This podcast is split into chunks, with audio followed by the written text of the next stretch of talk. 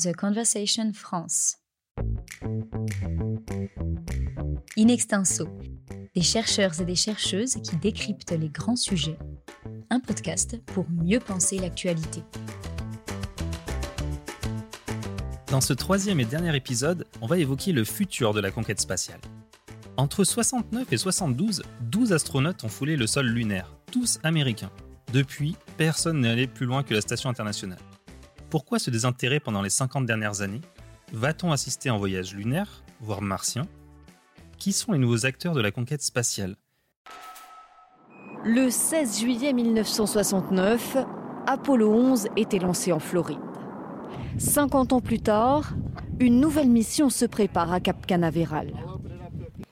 Avec ce nouveau programme appelé Artemis, du nom de la sœur jumelle d'Apollon, nous allons envoyer le prochain homme et la première femme sur le pôle sud de la Lune. Nous avons le plaisir de recevoir Claudie Nuret. Vous êtes astronaute au Centre national d'études spatiales, le CNES, et à l'Agence spatiale européenne, l'ESA. Claudie Nuret, bonjour. Bonjour. Est-ce que, pour démarrer, on pourrait expliquer pourquoi on a arrêté d'envoyer des personnes sur la Lune pendant 50 ans? Il y a eu cet euh, épisode euh, fantastique, bouleversant pour l'humanité, euh, Apollo, entre 69 et 72, comme vous l'avez rappelé, qui s'est inscrit dans un moment où on était dans une course à l'espace et un aspect géopolitique de démonstration de puissance par rapport à l'Union soviétique du côté des, des États-Unis, avec une aventure absolument extraordinaire en aussi peu de temps euh, d'avoir euh, réussi effectivement euh, d'atteindre la, surface de la Lune avec la, mission Apollo et puis un, un, investissement financier budgétaire considérable. Et puis à un moment donné, voilà, la guerre a été remportée, la course spatiale a été euh, remportée dans cette euh, euh, guerre géopolitique, et bah, voilà, l'intérêt n'était plus là pour continuer à avancer en y mettant un budget aussi considérable que celui des, des, moments précédents. Et donc on est passé à quelque chose qui était l'orbite basse de façon régulière, permanente, la station spatiale internationale, et on rappelle que depuis 20 ans, il y a une présence permanente à bord de la station spatiale internationale qu'on connaît bien aujourd'hui, qu'on sait exploiter, pour lesquels les programmes scientifiques sont, très très bien rodés, et qu'on commence à envisager comme étant une infrastructure que d'autres acteurs que les agences institutionnelles pourraient utiliser, exploiter dans les années à venir, ce qu'on appelle la commercialisation de l'orbite basse pour euh, la recherche en microgravité. Vous nous rappelez ce que c'est l'orbite basse? L'orbite basse, c'est là où se situe la Station spatiale internationale aujourd'hui, c'est autour de 400 km en orbite. Donc, ces compétences, cette connaissance de ce milieu-là pour les agences, il est acquis aujourd'hui. Et donc, on a maintenant cet aiguillon de se dire reprenons l'exploration, allons découvrir au-delà des frontières les terres nouvelles, Terra Nova, comme le dit l'Agence spatiale euh, européenne. Et c'est la Lune, c'est Mars. Voilà, les deux objectifs. Avec la Lune, pour s'y installer, apprendre à y vivre, à y travailler, non plus rester seulement 72 heures comme la dernière mission Apollo en 1972. C'est ça l'objectif des États-Unis, c'est de euh, s'installer vraiment de, sur du long terme euh, sur la Lune? C'est un des objectifs, s'installer pour apprendre à vivre et travailler dans des infrastructures permanentes à la surface de la Lune, euh, pour y utiliser ce qu'on appelle les ressources in situ, parce que bien évidemment, à 380 000 km, vous n'allez pas avoir un, un, lanceur et un atterrisseur toutes les semaines pour vous apporter ce qui est nécessaire au support vie, au travail, à l'énergie à fournir. Donc c'est un apprentissage de cette euh, vie plus permanente et de ce travail qui va nous servir bien évidemment à ensuite envisager les missions martiennes dont l'objectif est un objectif qui reste euh, encore voilà ce dépassement de la frontière et puis rechercher potentiellement des traces de vie si on a compris pourquoi la planète Mars qui était si proche de la Terre est devenue si différente euh, aujourd'hui. Et justement, là, on entendait euh, dans le, dans le reportage de France 24 là, qu'on vient d'entendre les, parler des États-Unis, mais comment se positionne l'Europe et plus particulièrement la France dans ces, dans ces nouveaux projets euh, qui, font, euh, qui font rêver? L'étape à venir avec le, retour autour de la Lune puis sur la Lune, c'est pour très bientôt. Le programme Artemis des États-Unis, c'est 2024, un premier euh, alunissage de nouveau à, à la surface. Avant cette phase d'alunissage, il y a un projet qui est en cours de réalisation, qui est une infrastructure autour de la Lune, ce qu'on appelle le Gateway, ce fameux portail qui va nous permettre justement, à un moment donné, d'aller vers l'espace plus lointain. Mhm. Et ce Gateway, ben, bien évidemment, ça se construit de la même façon, je dirais, que la Station spatiale internationale, en coopération internationale. Justement, pour donner une image, ce sera une sorte de station internationale autour, qui orbitera autour de la Lune? C'est plus petit que la Station spatiale internationale euh, comme infrastructure. Elle tourne autour de la Lune, pas dans une orbite circulaire.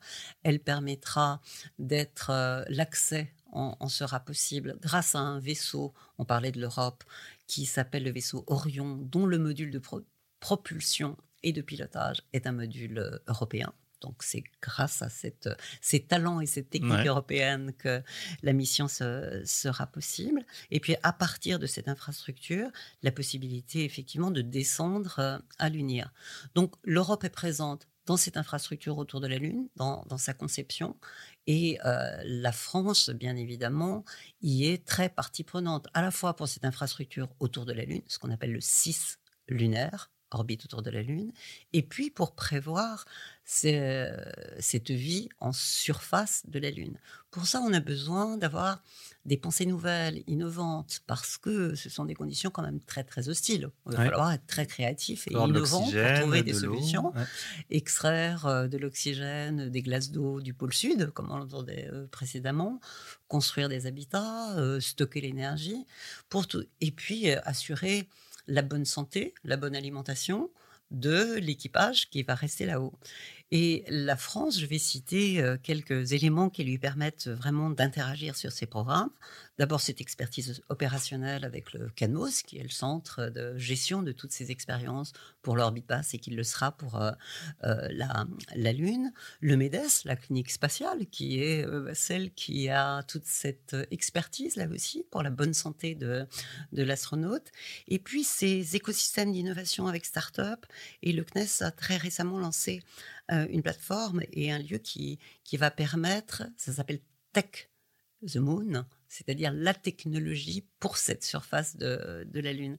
Et ça, c'est vraiment intéressant de se dire qu'il va y avoir des pensées nouvelles, des startups qui ne sont pas ce qu'on appelle les usual suspects, hein, les, les, entreprises habituelles de notre milieu spatial, qui vont euh, intervenir en France et puis en Europe dans une problématique spatial, bien sûr. Il va falloir de la propulsion, il va falloir des choses que le spatial connaît bien, puis aussi des choses que le spatial connaît moins bien. L'énergie, la mobilité, l'architecture, les communications. Donc vous voyez que cette phase d'expansion vers la Lune, elle va permettre d'attirer des talents, des compétences, des innovations qui viennent de tas de domaines différents. Et, et la France a vraiment pris avec euh, ambition cette envie d'y contribuer. Et puis l'Agence spatiale européenne avec son programme Terra Nova, voilà, euh, moi, j'attends, j'attends beaucoup de ces ambitions euh, européennes. Donc, si quelqu'un qui nous écoute a une excellente idée de, de start-up, il peut candidater au, CNES pour être hébergé, justement. C'est une sorte d'incubateur, hein, finalement. Voilà, il candidate à l'appel à, opportunité de, de Tech the Moon. Il pourra être pris en charge dans le Spaceship France, qui est une euh, extension du, du spaceship de l'Agence spatiale européenne, qui sont ces lieux d'innovation, d'incubation pour des projets nouveaux, des pensées nouvelles. Euh, parce que voilà, la Lune, dépasser les, frontières, dépasser ce qu'on sait déjà, bah, c'est aussi une façon euh, d'innover, de penser autrement. Vous écoutez In Extenso, le podcast qui donne la parole à la recherche.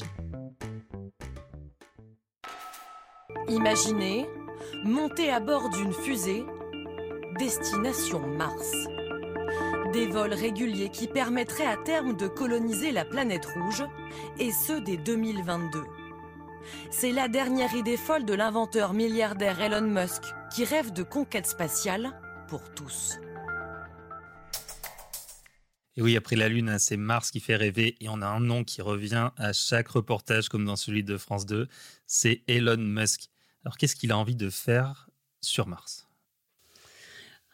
Et Elon Musk est, vraiment un esprit, un talent et une équipe avec SpaceX qui a, je dirais, euh, interpellé le milieu spatial habituel dans sa façon de, travailler. Il a plein de projets, dont un projet martien, mais les projets d'orbite basse, de tourisme, on y reviendra, de desserte de la Lune. Et puis, bien évidemment, cette mission martienne, pour l'instant, une mission allée sans retour. On n'a pas entendu beaucoup parler du retour. Donc moi, c'est un questionnement qui, sur le plan éthique et institutionnel, m'interpelle, euh, bien évidemment. Euh, et avec quand même beaucoup de problèmes techniques et physiologiques à résoudre quand on parle de missions martiennes, qui sont quand même à des très grandes distances. On parle de 100 millions de kilomètres, voire euh, plus. On n'est plus dans les 380 000 de, la Lune, des durées de six mois de mission, des délais de communication, voilà, toute une euh, technologie qui n'est pas encore tout à fait euh, mature pour du vol habité. Elle l'est pour des sondes automatiques. Et ça, on a vu de, de magnifiques. Et d'ailleurs, ça permet d'évoquer aussi le fait que cette euh, expansion de la conquête spatiale, elle se fait au-delà des États-Unis et de l'Europe et de la Russie qu'on a euh, évoqué euh, précédemment, mais que les partenaires chinois en particulier sont aujourd'hui avec une station euh, spatiale en orbite basse, ont des sondes lunaires, des sondes martiennes et se préparent aussi intensément. Donc on n'est pas dans le même type de course à la Lune qu'on pouvait l'être à l'époque Apollo, mais il y a quand même aujourd'hui une compétition assez féroce entre différents partenaires. Ce que j'aimerais évoquer sur les missions martiennes, et je suis pas sûre que ça fasse complètement partie de, l'esprit d'Elon Musk, mais j'ai pas eu l'occasion d'en parler avec lui, c'est cette notion d'une coopération internationale, parce que pour moi c'est un objectif de l'humanité que d'aller euh, plus loin, toujours euh, découvrir. C'est pas simplement une performance technologique, c'est sûrement pas en tout cas une fuite par rapport à notre planète Terre qui serait désespérément au-delà de toute possibilité de survie et que, au contraire, l'espace, doit nous aider à, à, mieux contrôler et préserver notre, notre planète Terre.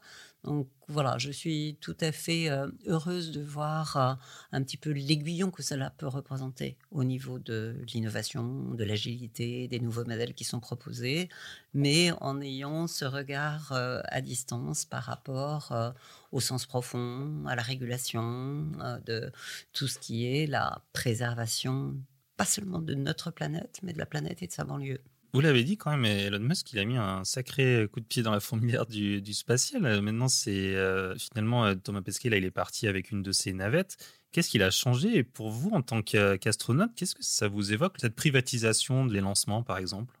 En ce qui concerne le, départ à bord de la capsule de SpaceX, la capsule Crew Dragon qu'a emprunté Thomas, c'est pas strictement une privatisation. C'est une demande de la NASA, l'agence euh, américaine, qui a souhaité déléguer les services d'accès la station spatiale, alors qu'auparavant, c'était elle-même avec ses ingénieurs qui euh, développaient l'ensemble des, programmes. Là, elle a délégué cette fourniture de services et d'équipements à des entreprises euh, privées. Et effectivement, Elon Musk, avec beaucoup de réussite, de talent, des belles équipes, beaucoup de financement public aussi, euh, bien, évidemment, a rempli toutes les étapes et aujourd'hui celui qui, parmi d'autres, amène du fret à la station. Je dis parmi d'autres parce que on a eu quand même la TV en Europe qui en a amené. Et il y a aussi un cargo euh, euh, japonais, un cargo américain d'autres origines. Mais en ce qui concerne le vol habité, oui, bien sûr. Aujourd'hui, les États-Unis, avec la capsule euh, Crew Dragon, ont cette capacité d'avoir un accès autonome, alors que j'ai eu la chance de voyager sur les capsules Soyuz. Mais aujourd'hui, cette, euh, cette capsule de, SpaceX euh, dessert la, la station spatiale. Par ailleurs, il n'y a pas encore de capsule européenne pour le, pour le faire. C'est éventuellement un projet dans les années à venir. Richard Branson a annoncé s'envoler le 11 juillet à bord de Spaceship 2, son vaisseau Virgin Galactic, neuf jours seulement avant l'américain Jeff Bezos, qui fera lui partie de l'équipage du premier vol habité de sa fusée New Shepard, développée par sa société Blue Origin. Tous deux veulent faire de l'espace une destination touristique, en proposant des vols suborbitaux courts. Pour atteindre quelques minutes d'apesanteur, ils misent chacun sur une technologie différente. Un lanceur classique pour Jeff Bezos, un vaisseau surtout accroché à un avion porteur pour Richard Branson. Oui, on a assisté à une sacrée bataille d'ego euh, entre les milliardaires Jeff Bezos et Richard Branson pour, le, finalement ses premiers vols euh, touristiques. Quel regard vous portez euh, en tant qu'astronaute sur ce tourisme spatial? Je constate que ça existe et qu'aujourd'hui ça se fait. On en a parlé pendant des années et des années sans, sans voir aboutir. On, vient de voir cet été ces, ces, deux vols dans le domaine du vol suborbital, c'est-à-dire n'atteignant pas la vitesse de civilisation qui permet d'être euh, en orbite euh, autour de la Terre. Mais on voit arriver très très vite et se développer aussi du tourisme orbital, c'est-à-dire euh, en orbite cette fois-ci, du tourisme qui peut éventuellement rejoindre la station spatiale internationale, c'est-à-dire pas simplement en orbite, mais s'amarrer à, à la station, dans la station telle qu'elle est, ou éventuellement sur des modules complémentaires qui seraient là d'origine privée, pour être un petit peu des, lieux d'hébergement, d'accueil, des hôtels de, l'espace. Euh, Elon Musk a même vendu un vol 6 lunaire aujourd'hui. Bon, c'est pas encore montré dans la faisabilité, mais voilà. 6 lunaire, c'est-à-dire? C'est-à-dire autour, en orbite autour de la Lune, et non plus l'orbite basse. Euh, c'est un designer japonais, je crois, qui a acheté cette mission. Elle est prévue avant la fin de cette, de cette décennie. Et voilà, on va suivre euh, ces, développements. Les hôtels sur la Lune, on n'y est pas encore euh, aujourd'hui. Donc ça existe. Euh, c'est effectivement quelque chose qui coûte très cher et qui est réservé à une ultra niche de gens fortunés, je dirais, qui en auraient la, la possibilité.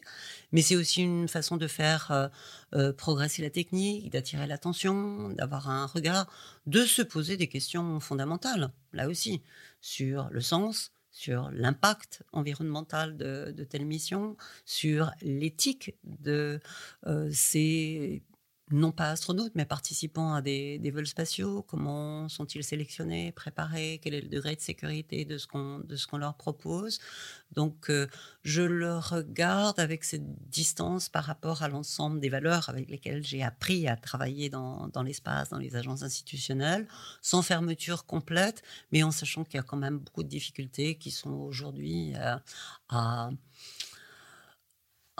Il faut les prendre en charge. Il y a des questions à se poser.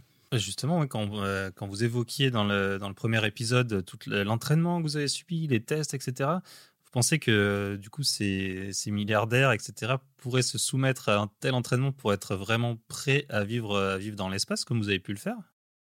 L'apparition de ces, ces, vols avec des participants à des vols spatiaux, elle est liée aussi au fait qu'il y a des automatismes aujourd'hui qui font que ce ne sont pas des équipages qui sont partie prenante des opérations, des contrôles. Tout est euh, automatique et euh, géré depuis le sol ou en automatique euh, assisté à bord. Donc il n'y a pas cette formation aux opérations d'un système complexe comme celle de l'astronaute professionnel. Il y a peut-être un petit peu d'intérêt scientifique, mais on ne peut pas vraiment parler d'expérience scientifique quand il s'agit de quelques minutes en, microgravité. Ça peut être des, tests, des idées, mais c'est pas un protocole scientifique vérifiable et, reproductible. Donc c'est pas du tout la même catégorie que celle que j'ai eu la, la, chance de vivre comme euh, carrière professionnelle d'astronaute.